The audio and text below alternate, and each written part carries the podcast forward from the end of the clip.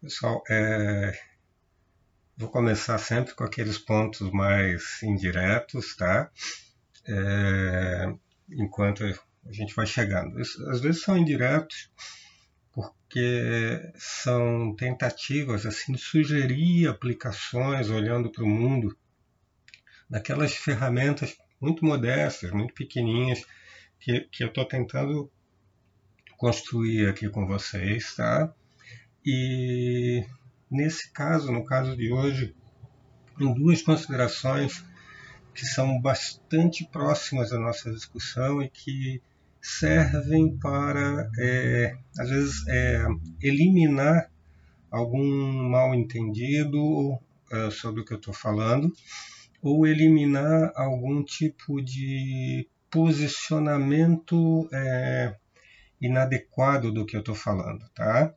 Então, é, a primeira delas é, é eu cometi um, um, erro grave na, na live passada, é, não aquele tipo de erro do qual, André, do qual eu não, nunca me arrependo aqui, que é o erro que vem de alguma é, grosseria na apresentação de algum conceito, de alguma noção. Né? É, às vezes há muita tecnicidade envolvida numa apresentação mais fina e eu não, não, não quero trazer essa tecnicidade para esse ambiente todo aqui. Lembrem, eu quero dar ferramentas é, para ajudar a pensar situações cotidianas, ferramentas para quem não é da filosofia, inclusive, quem não pretende ser filósofo profissional, inclusive. Hum? Então, é, esses erros é, é, que, que, vão ser eventualmente detectados por algum é, é filósofo profissional, etc. e tal, ah, bom, eu só posso me expor a, a eles e faço isso tranquilamente. Né? Em geral, eu estou cercado por gente muito caridosa que se dispõe a entender as razões desses erros, né? esse sacrifício do rigor em nome de algum caminho pedagogicamente é, é, correto no geral, mas com algum eventual erro de detalhe, mas que permite que gente que não é da filosofia tenha acesso a uma discussão filosófica que impacta nosso dia a dia como pessoas, né, como cidadãos. Hein? Então, esse tipo de erro não é um problema. Eu tive um, cometi um erro grave é, considerando a própria estratégia que eu tenho tentado seguir aqui. Que erro foi esse? Ontem, é, na última live, se, talvez vocês tenham notado, que pela primeira vez eu usei um termo que nomeia uma família de de teóricos. Né? Eu falei do internalismo, etc. e tal. Bom, vocês já viram aí na, nas discussões de Facebook, da vida, etc. e tal, gente dizendo, ah, não venha com ismo e com os ismos né, da, da vida. Bom, é, que eu vou falar não está exatamente no mesmo contexto, coisa e tal. É, o que eu vou falar agora tem mais a ver com, às vezes, o modo como a gente é, se aproxima da filosofia em muitos lugares no ensino médio, às vezes no ensino superior é, também, por vezes, né? É, a meu ver, a gente inverte um pouquinho as coisas, né? É, alguns livros famosos assim de ensino é, da filosofia para o ensino médio fazem isso com frequência. É, eu não acho que seja uma boa estratégia. Qual estratégia? Exatamente a de apresentar uma é, estar mais preocupado em apresentar uma certa família de filósofos, uma certa associados a uma tese geral, do que é, é, construir a tese propriamente, propriamente dita. Hum?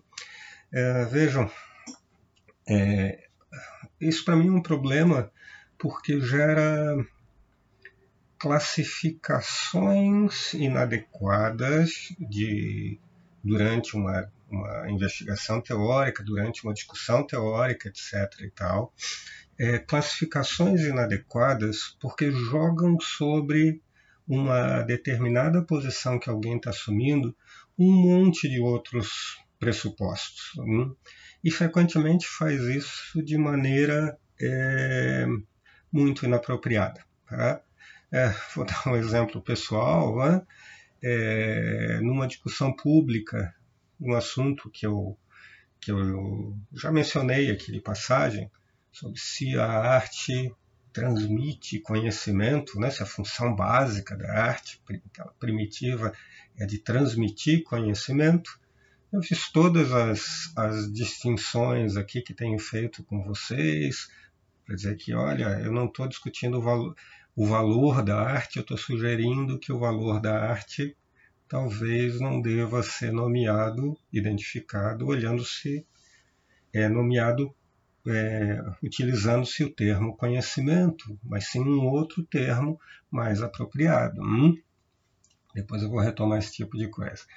É, a discussão toda, é, em vez de ficar presa ao ponto, é, girou em torno, em torno do caráter positivista, empirista ou sei lá o que é, da minha tese. Né? É, bom, aquela tese não está exatamente é, é, associada nem a positivismo nem a empirismo, e pelo menos no recorte mais clássico é um tanto quanto estranho alguém ser empirista e, e desculpem, racionalista, não positivista, ao mesmo tempo. Hum?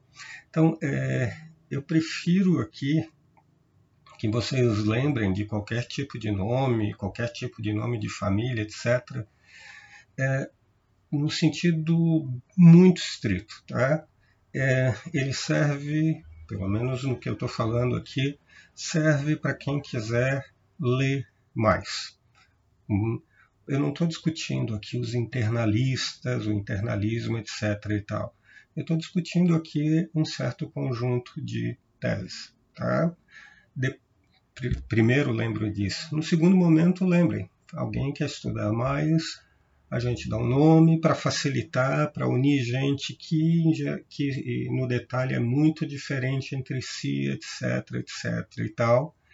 É, é, unir gente e, e nomear para os mecanismos de, de busca, etc, etc e tal, tá? Então, é, vamos esquecer um pouco o, o nome geral da família, tá? Pensem, por exemplo, num debate entre racionalista e empirista. Bom, tem muitos recortes em torno desse, desse debate. Tá?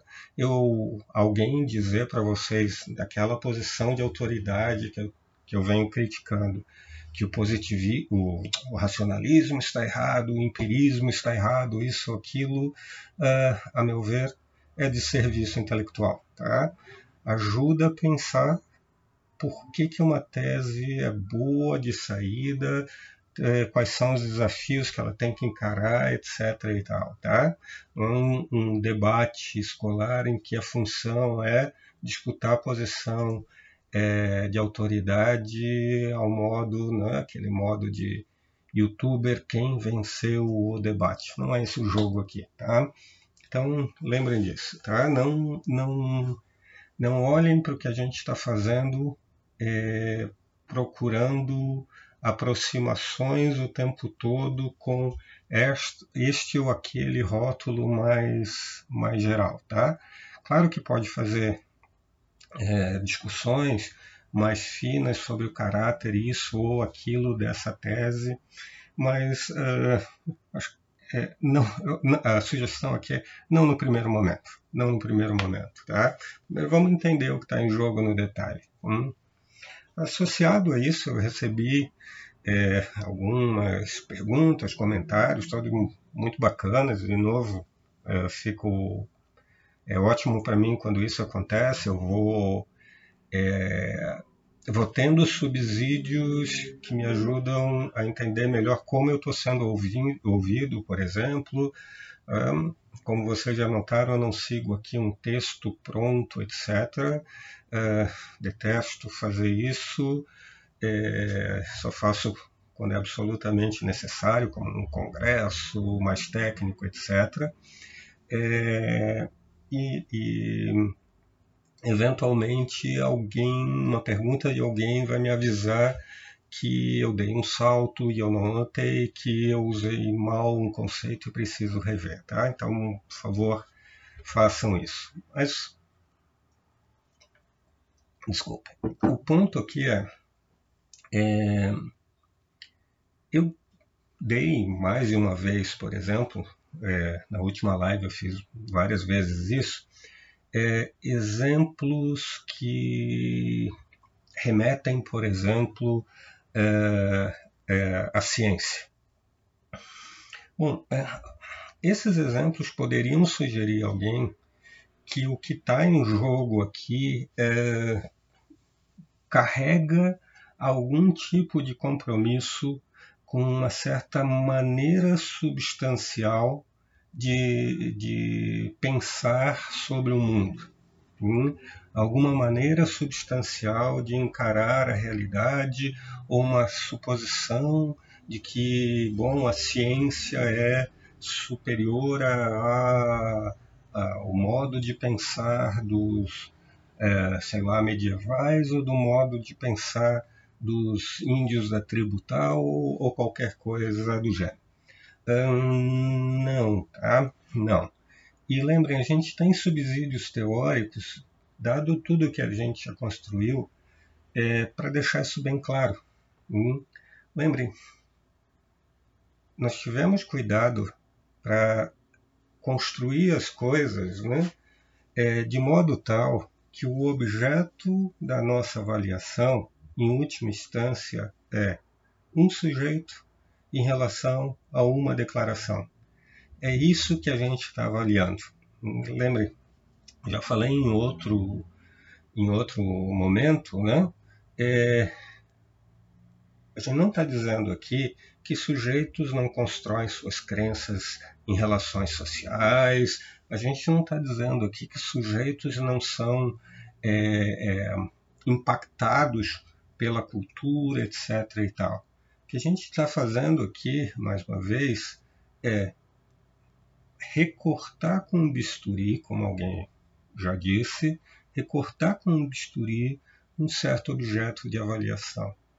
Vejam, é explicar o que é o conhecimento apelando só para elementos culturais, etc. e tal, parece ser grosseiro demais porque ele não identifica um fenômeno que a gente está preocupado em captar aqui, numa, num grupo social, numa comunidade, etc. e tal. Nós classificamos indivíduos como boas ou más fontes de informação e num assunto e num tempo. Hum, alguém pode ser uma boa fonte de informação sobre o assunto X agora e não ser no futuro. Novas informações apareceram no mercado, estão disponíveis para mim e essa outra pessoa não teve acesso, etc. e tal. Eu posso considerar alguém trivialmente, a gente faz isso o tempo todo, não? É, como boa fonte de informação, como supostamente possuidor de crença verdadeira justificada é, em relação a determinado assunto, e considerar a mesma pessoa como má fonte de informação sobre um outro assunto. Ah, esse é um fenômeno trivial da nossa vida. Hein? De novo, nós fazemos isso o tempo todo. Né? Uma teoria epistemológica é, quer olhar para os aspectos sociais, quer olhar para a cultura, etc. A gente vai falar disso mais lá na frente. Mas lembrem que parece ser a unidade básica da avaliação é o indivíduo em relação a uma determinada crença. Como eu já disse também, notem que a gente está fazendo não é uma teoria da psicologia dos indivíduos, uma teoria do comportamento racional, ou sei lá o que, dos indivíduos. O que a gente está fazendo é um negócio bem diferente e bem pontual, como a gente construiu. Entender a natureza dessa avaliação epistêmica. que a gente chama de epistêmica, né? desse posicionamento de fontes de informação, certo? E por conta disso, mais uma vez, dado o fenômeno trivial, cotidiano, de classificação de indivíduos, certo? Uh, nós precisamos ter ferramentas para fazer esse recorte mais fino, permitindo a avaliação de indivíduos, permitindo que a nossa teoria capte a avaliação de indivíduos. Tá? Então, lembra lá do começo do curso, né, quando a gente disse ah, conhecimento é, ataca certas corruptelas, é, é, conhecimento ocidental. Lembrem, não é para isso que a gente está olhando. Tá? É, talvez quem diz isso esteja é, dirigindo a atenção para um outro ponto teorético, né? Para características gerais do modo de pensar, etc. E tal. O problema todo é que, para o nosso problema, se é quando é adequado nomear alguém como conhecedor, quando não é, tá? É, como eu falei, isso é grosseiro demais, tá? Associado a isso, né? a gente começou a falar de evidência, etc. e tal. Nesse primeiro momento, evidência e justificação muitas vezes soam como sinônimo de racionalidade, etc. e tal. É, do que, que a gente está falando aqui? De novo, de algo muito, muito recortadinho. Tá? A gente não está falando aqui que as pessoas devem pensar de um jeito ou de outro, que elas devem colher, desculpa pessoal, devem colher evidência de um jeito ou de outro. A gente nem está falando que as pessoas devem colher evidência. O que a gente está falando é algo mais sutil uh, e mais fraco.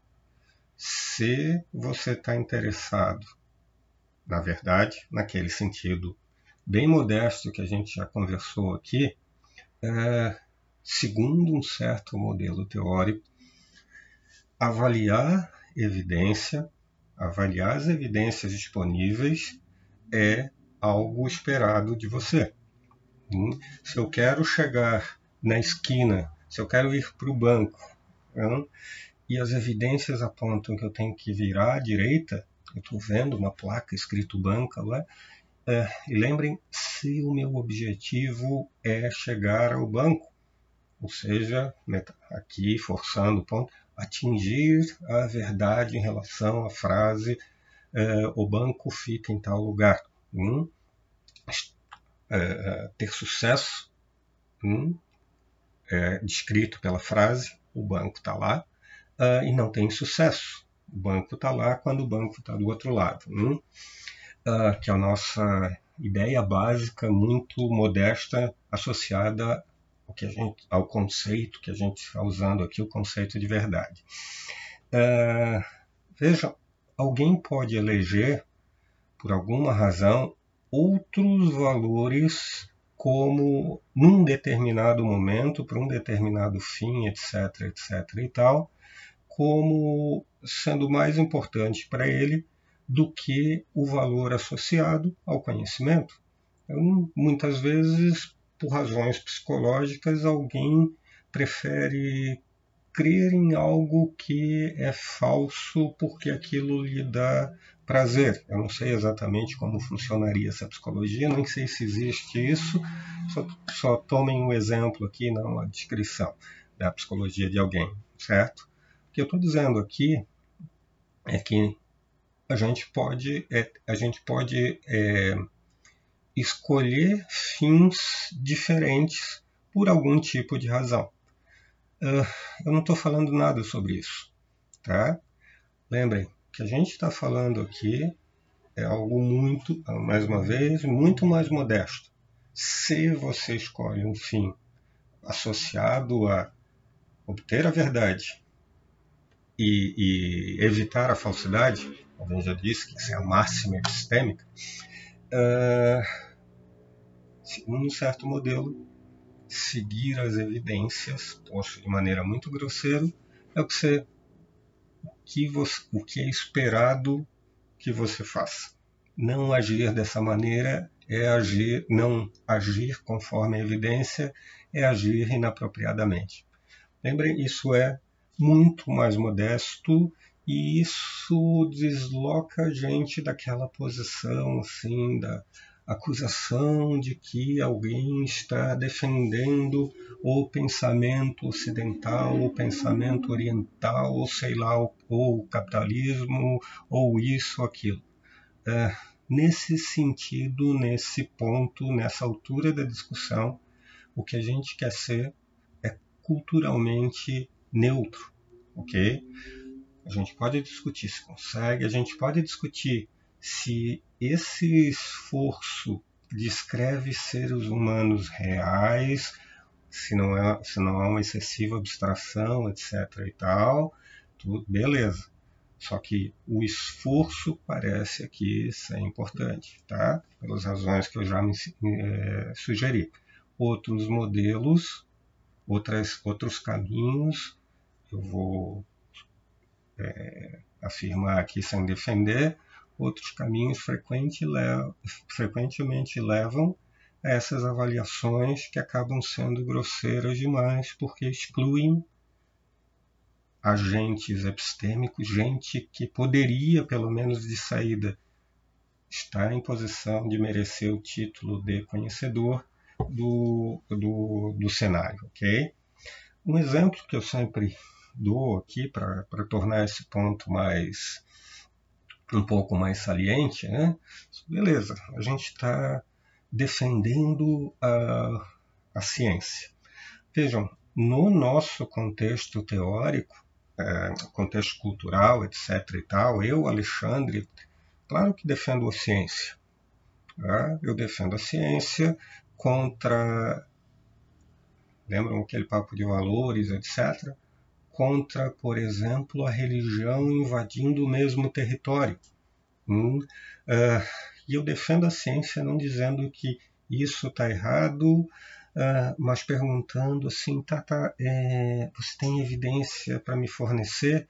Evidência que não dependa da minha adesão, que eu, que eu não tenho, de fato não tenho pessoalmente, a suposição assim de que alguma entidade lá de cima, etc., está nos revelando verdade sobre o mundo uh, e sem oferecer algum tipo de razão, simplesmente porque ela é sumamente boa, etc.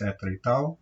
Uh, se não tem isso, eu prefiro acreditar naquilo que vem acompanhado de evidências, etc. e tal. Uh, mais uma vez, isso concorre com a religião? Não, concorre com a religião, ou com isso, com aquilo, com a minha vontade pessoal, quando a gente está no mesmo território, quando a gente está concorrendo, é, descrições, botando, vendo a competição, de descrições é, é, é, concorrentes sobre como as coisas são, etc. e tal, e frequentemente sobre o como devemos agir, dado as coisas como, como são. Né? Acho que não tem nada de estranho aqui.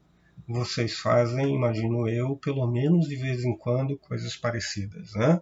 É, alguém que é o líder religioso de vocês diz que basta rezar para que você vai ficar curado da, de uma doença séria. Bom, você até reza, coisa e tal, mas frequentemente você espera que é, você procure acompanhamento médico. Hein?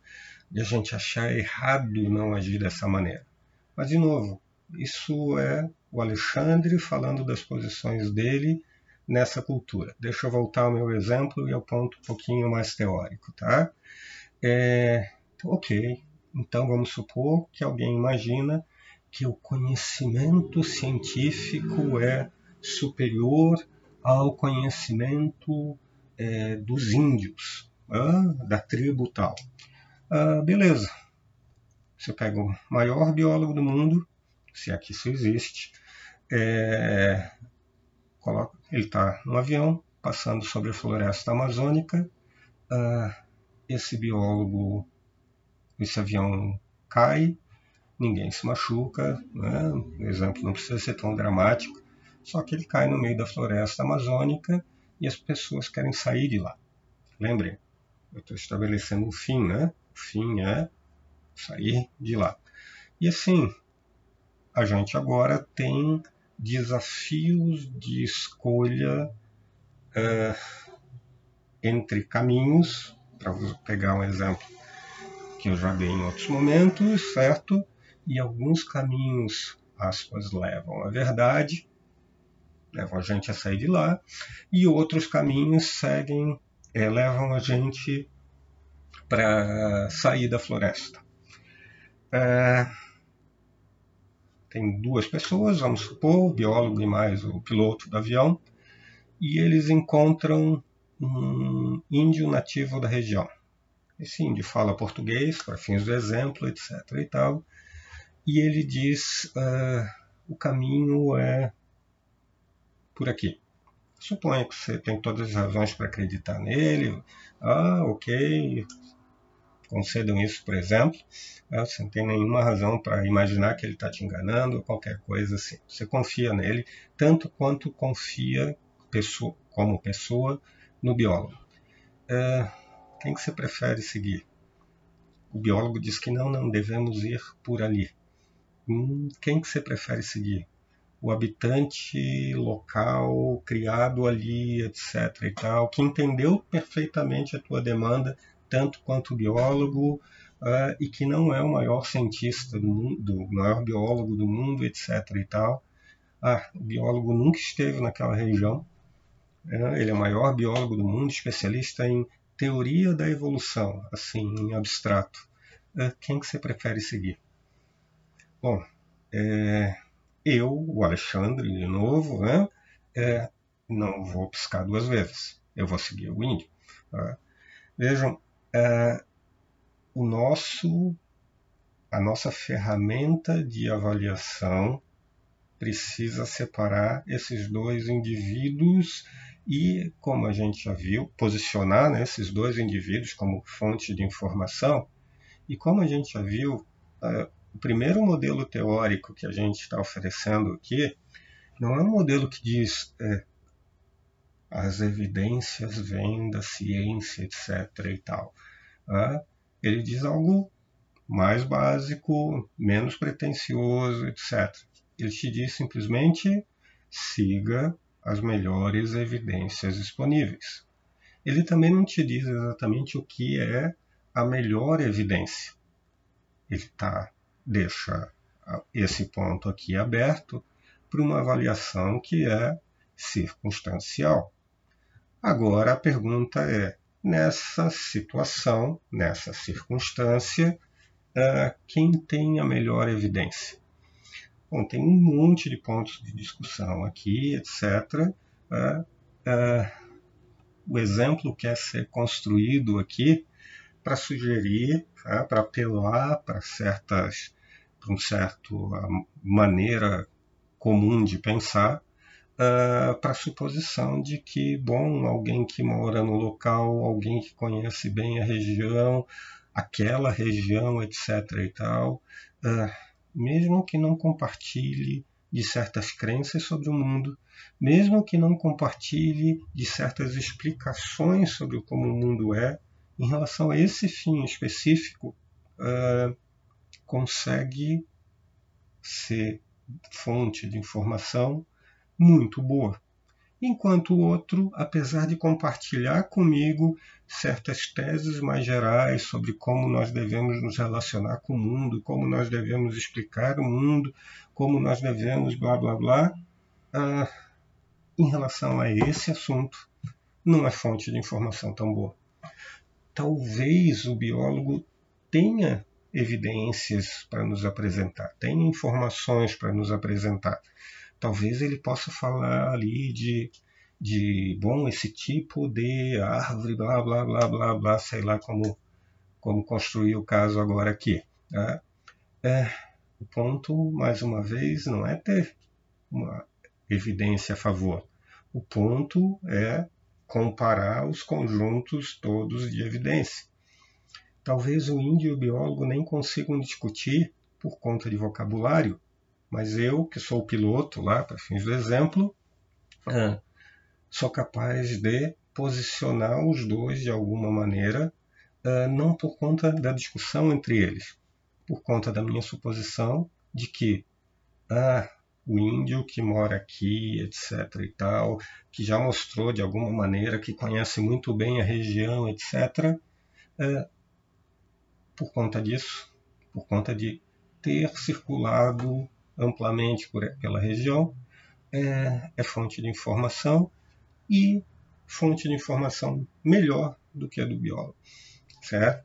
Então, vejam, o exemplo ajuda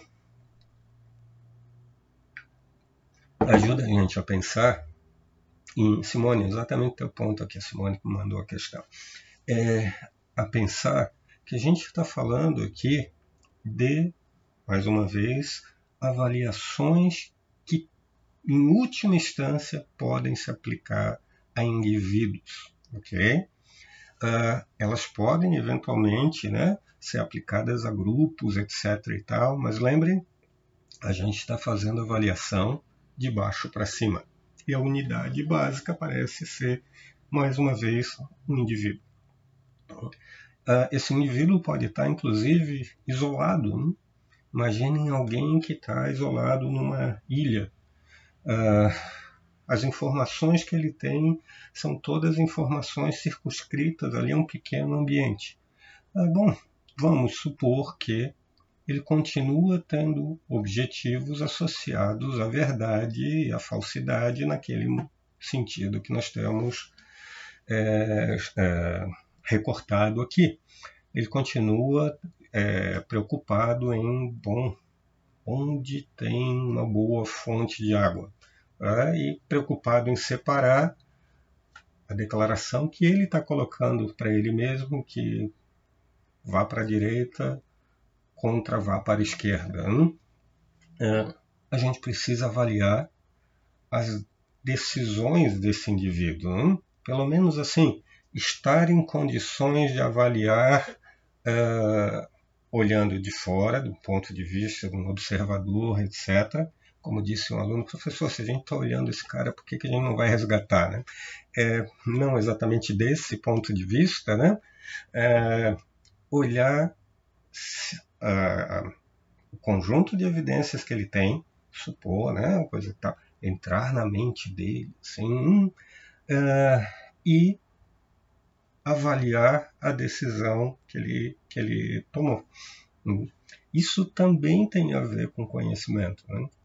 Como eu já disse aqui, é, a gente acostuma a posicionar esse termo uh, em grandes pacotes, como a ciência, o modo ocidental de pensar, etc. e tal. Eu estou aqui insistindo em posicionar um pacote de avaliação de modo a permitir a avaliação de indivíduos, certo? Em última instância, ok? É, esse é um ponto aqui é, central aqui para gente, tá? Bom, é, fui bem longe aqui, bem mais longe do que tinha previsto. Uh, como a gente tem, tem tempo, uh, lembrem, eu acho que é sempre fundamental a gente é, não só fazer um certo exercício filosófico, mas recortar esse exercício filosófico. Tá? Deixa eu é, exemplificar mais um, um, apresentar um caso é, é em, relação a esse tipo de exercício que a gente está fazendo aqui de segundo nível, assim, de, de pensar sobre atividade filosófica. Né? Eu vou mais um pouquinho, porque eu que vou deixar o nosso ponto teórico um pouco mais para amanhã. Então, é, é, eu esbarrei com é, uma comunidade numa rede social é, de sociologia e sei lá o que, dessas comunidades de rede social, assim, que é, também não estão fazendo exatamente discussão teórica o tempo todo. É, faz divulgação, faz e alguém reclamava lá porque a página, ou o grupo ali da, acho que era Café com Sociologia, alguma coisa assim, estava político demais, né? É, isso, as pessoas começaram a dar risada, etc. Né? É, bom, é, como professor, né, e aqui não como epistemólogo, né, eu aprendi uma coisa assim ao longo do tempo, é, lidando com a filosofia. É, lembrem, o exercício filosófico pode ajudar a, fo a formar gente escrota. É, não vou minha declaração aqui tem um certo peso retórico, coisa e tal, assim. Então vamos, vamos menos aqui. Ah, não é exatamente que a filosofia, etc. e tal. Ah, mas assim, uma certa aproximação da filosofia pode ajudar a, a corroborar a escrotice. Que aproximação é essa? Aquela em que o exercício da filosofia uh, é, ou da sociologia, como era o caso aqui, uh, se transforma, fica reduzida a um exercício de cultura. É um exercício de apresentação, exibição de cultura. Tem, quando eu estava falando ali do, dos rótulos gerais de avaliação, etc. e tal, uh, em outro momento, quando eu falei em um outro dia, quando falei um pouco de responsabilidade intelectual, etc. e tal. Tudo isso está marcado por conta dessa, dessa suposição agora como professor, não, não como filósofo, não como qualquer outra coisa. É, as pessoas, e para mim isso é bastante comum, é, me, me, procuram atrás de chancela uh, na sua, sua cultura. É, eu estou propondo aqui ao longo desse curso é, algo que vou supor é, pode ajudar a funcionar como antídoto disso. Né? Lembrem, eu não estou oferecendo cultura para vocês, cuidado, né? Eu não estou oferecendo cultura para vocês é, como quem está preocupado é, supondo que vocês estão preocupados em ter um monte de rótulos é, para apresentar, para mencionar, para listar ou sei lá o que é, na festa de família ou alguma coisa assim. Hum? O que eu estou preocupado aqui, como já disse trocentas vezes, é em oferecer certas ferramentas. Né? Certas ferramentas de avaliação, certas ferramentas que são centrais na educação, por exemplo, etc. E, e tal. Né? Então, mais uma vez, né, é, pensar nesse grupo, é, na nossa capacidade de falar, cuidado, né? É importante saber falar e entender, né? Caras filósofos do passado, entender é, é, que eles quiseram dizer, o contexto histórico, etc. É, e obviamente não é disso que eu estou falando. Eu estou falando de uma versão é, é, é, escrota disso, aquela versão que serve não para discutir a cultura via pensamento desses caras, etc., mas sim para marcar posição social. Né? É, é, eu não estou disposto a fornecer subsídio para a gente marcar posição social desse jeito, né? Acho que a gente tem jeitos bem melhores, assim, é, que não tem, é, de certa maneira, assim, Cláudio, a, a, apesar, não sei se vocês leem aqui, Cláudio é, remeteu ao nosso velho é, Marx, né? É, eu, talvez aqui talvez aqui o, a fonte da minha observação não seja não seja a mesma e o escopo não seja exatamente o mesmo, mas eu acho que tem uma moral de fundo aqui que a gente que a gente compartilha, né? É, A gente não está tá aqui para entender, de certa maneira, uh, o mundo e combater fake news, por exemplo. Né? Uh, talvez seja algo mais modesto do que o projeto marxiano. Uh, estamos aqui para pensar melhor sobre educação, né? É, inclusive para o lugar da filosofia na educação, etc. Né? Então, bom, de certa maneira é assim, né? É pensar em ferramentas que ajudam a posicionar melhor agentes epistêmicos, uh, supondo que isso é melhorar o mundo em algum sentido. Supondo. Mas, bom, só para marcar o ponto e deixar um, um ponto em aberto para amanhã. Né? Uh, considerando, inclusive, um ponto que eu trouxe ontem, é hoje, e considerando a última live, né? Lembrem, nós estamos falando de justificação agora, né? Estou usando o termo técnico para ganhar tempo, para isso que ele serve.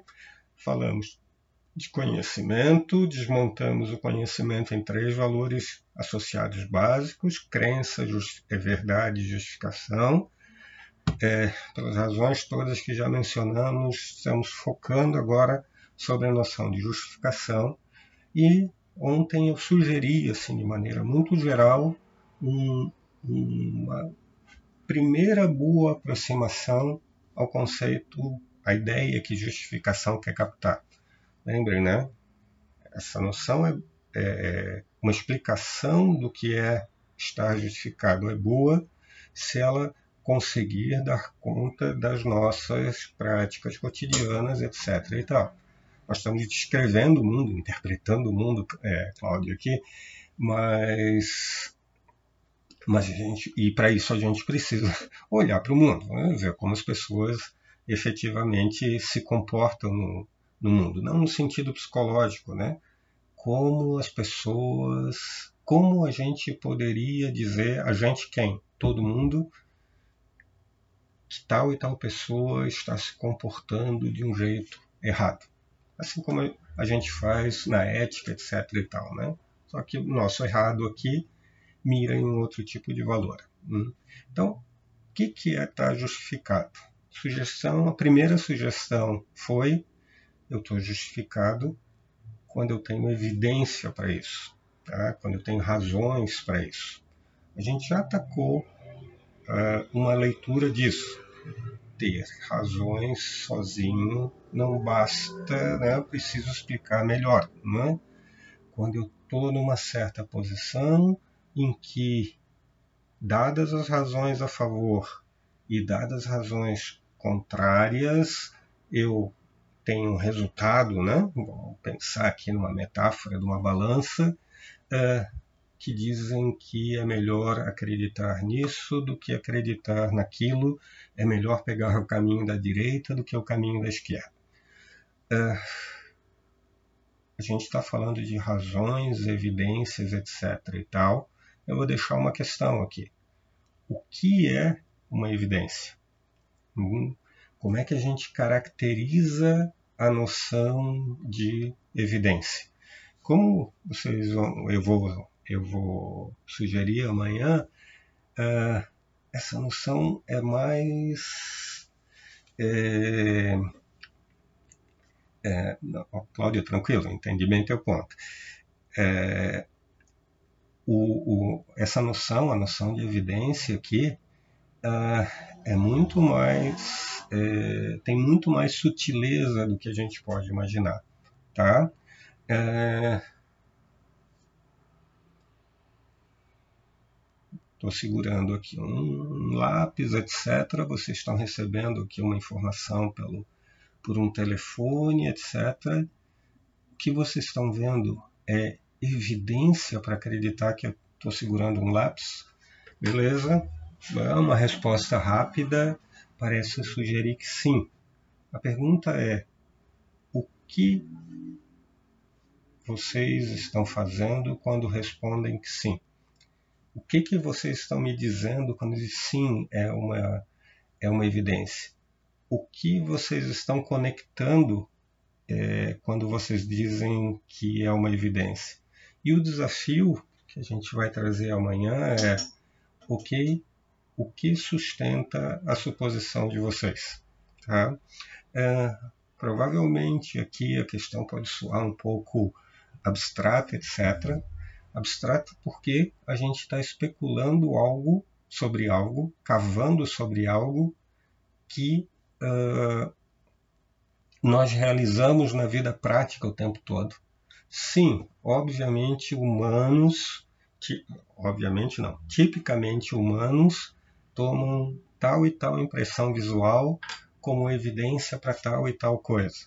Então, é, a pergunta aqui, e não há nenhum desafio nisso, é: tá, o que a gente está fazendo quando diz que é evidência?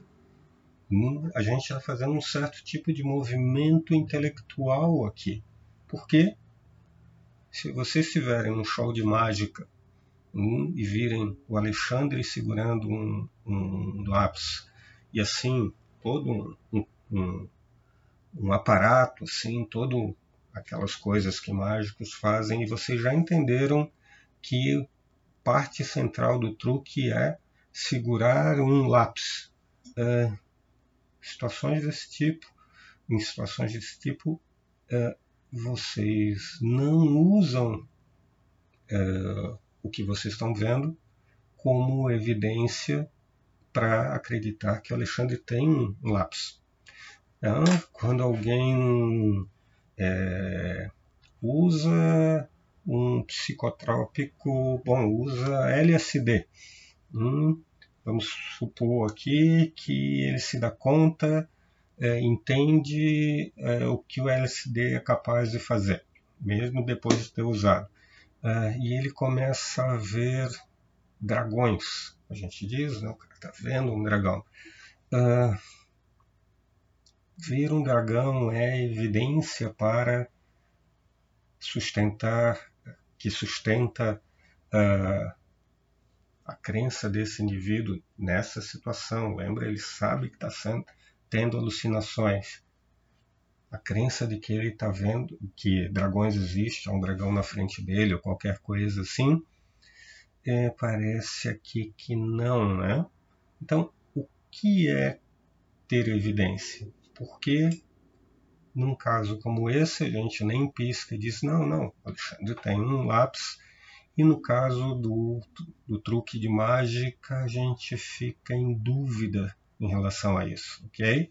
Uh, especulem um pouquinho sobre, sobre esse conjunto de eventos uh, contrastem os dois casos e vamos tentar entender, é, pensar um pouquinho sobre por que num caso a gente tem evidência e no outro caso a gente julga que não tem evidência, tá?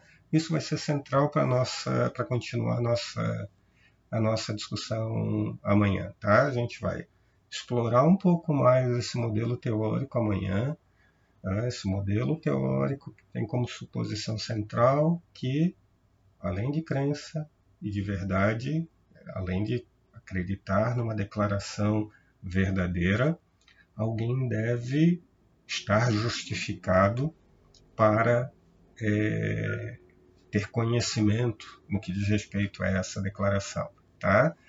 Lembrem, a resposta muito boa, muito boa é está justificado, é ter razões. Lembrem tão boa que o velho Platão parece sugerir uma coisa assim. Tá, vamos fazer agora um movimento mais tipicamente filosófico, o de perguntar se é, o, o que, que, é isso, tá? O que, que é ter razões, etc. e tal, tá?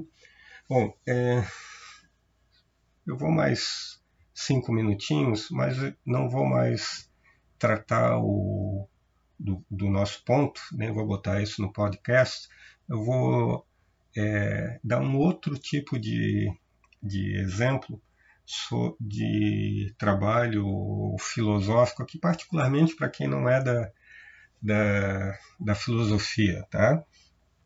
É, é, já usei em outro momento aqui é, a minha camisa como exemplo, eu estava com a camisa de um vermelho pálido?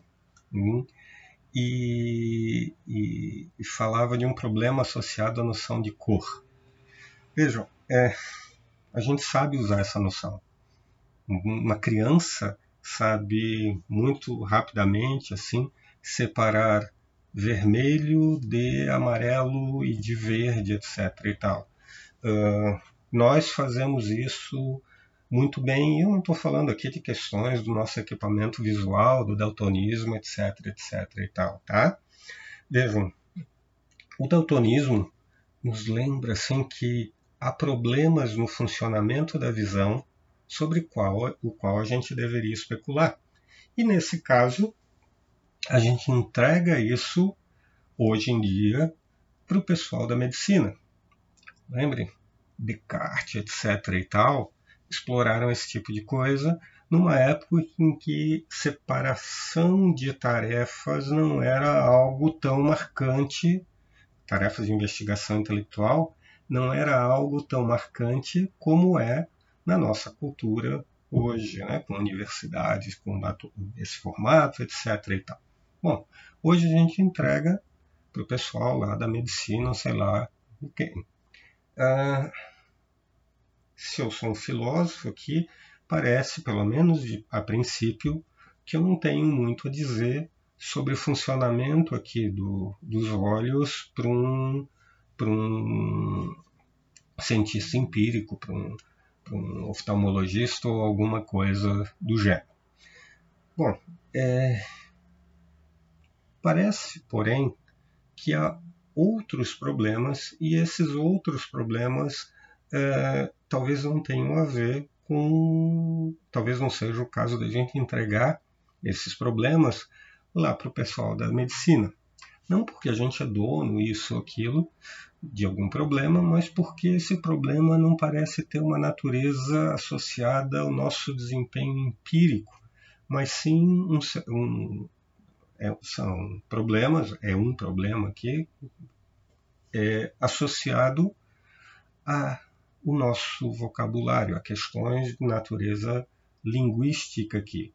E parecem ser questões muito gerais, então não se trata de algo que eu vou investigar como linguista, olhando para a língua portuguesa, ou para a língua inglesa, ou para isso, ou para aquilo. Bom, esse é um problema muito antigo uh, e que continua incomodando a gente até hoje. Continua incomodando teoreticamente, as pessoas não precisam disso para viver seu dia a dia, etc. e tal, nas situações comuns. E esse é um bom exemplo, assim, para pensar sobre a interação e o lugar cultural da, da filosofia, né? É, em alguns trabalhos filosóficos a gente não precisa para viver a nossa a nossa vida do dia a dia, assim, pelo menos quando a gente está em ambientes muito é, é, simples, o que não é o caso da nossa cultura. Né? Nossa cultura é extremamente complexa, extremamente marcada por interações conceituais, né? por interações que supõem conceitos e, e, e vamos lá. Né? Bom, minha camisa vermelho pálido. Alguém pode lembrar dela? Uh, e a, deixa eu ver se eu tenho alguma coisa aqui. Não tenho. Uh, e olhando para ela, alguém poderia fazer a seguinte pergunta. E volte-me a gente faz, né? Mas vem cá, a tua camisa é vermelha ou é cor-de-rosa? Essa pergunta pode ter uma finalidade prática, né? Assim, tá, tá, onde eu guardo a tua camisa? Na pilha das camisas vermelhas ou na pilha das camisas cor-de-rosa? E a gente pode resolver esse problema prático tomando uma certa decisão uh, orientada para a solução do problema. Bom, eu decido aqui, eu sou o gerente da loja de camisas e eu simplesmente digo que, bom, isso aí é vermelho, põe na, na, na pilha das camisas vermelhas. Uh, ponto é que a minha decisão aqui mesmo que resolva um problema prático, mesmo que ninguém esteja interessado em, questioná-la, mesmo que todo mundo ache que é uma boa solução, todo mundo ali ao redor, etc. Opa, eu acho que vai cair a live, tem um tempo aqui. Uh, eu vou reabrir se cair, tá? Só para terminar aqui o, o problema. Essa minha solução é uma solução dogmática. Hum, alguém poderia perguntar por que, que deve aceitá-la alguém que não é um subordinado meu ou alguma coisa assim. Cair.